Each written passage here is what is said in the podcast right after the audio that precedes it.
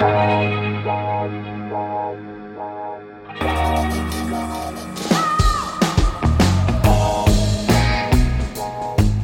à lire, un podcast de Bernard Poirette.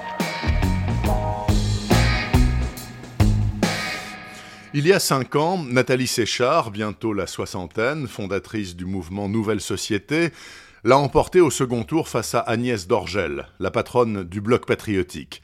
350 000 voix d'avance. C'est très peu, mais en démocratie, ça suffit.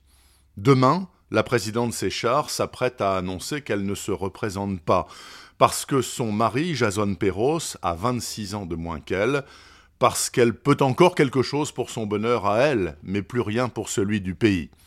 Sur ces réflexions, en cet instant précis, Nathalie Séchard baise avec ardeur et bonheur sous les hauts plafonds à moulure du pavillon de la lanterne. En fond sonore, il y a la sonate 41 en si bémol majeur de Haydn.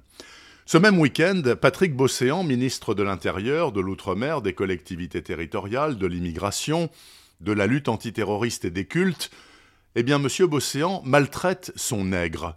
Comprenez Lucien Valentin, étudiant brillant et désargenté, installé à demeure au Tourail, la magnifique maison de campagne du ministre. C'est là qu'il recueille la sainte parole. À lui de faire un récit digeste des mémoires du sieur Bosséan.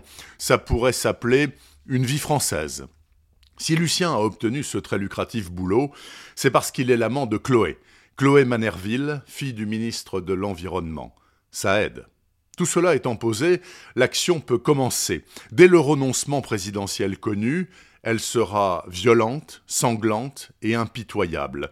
À la manœuvre, le plus grand et le plus dangereux de tous les fauves politiques en circulation, le ministre Bosséan, certes septuagénaire, mais prêt à tout, et je dis bien à tout, pour devenir le maître du château. Amis lecteurs, ceci est un roman, donc une fiction, mais rien ne vous empêche de jouer au jeu du remplacement par les acteurs très actuels de la scène politique.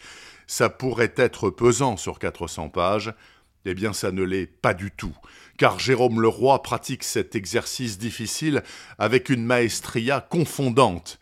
Cynique et drôle, à souhait, aucun temps mort, pas de ventre mou en milieu de roman, une chute formidable.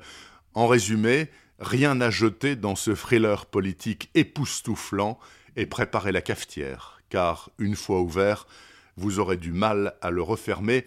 Ça s'appelle Les derniers jours des fauves de Jérôme Leroy.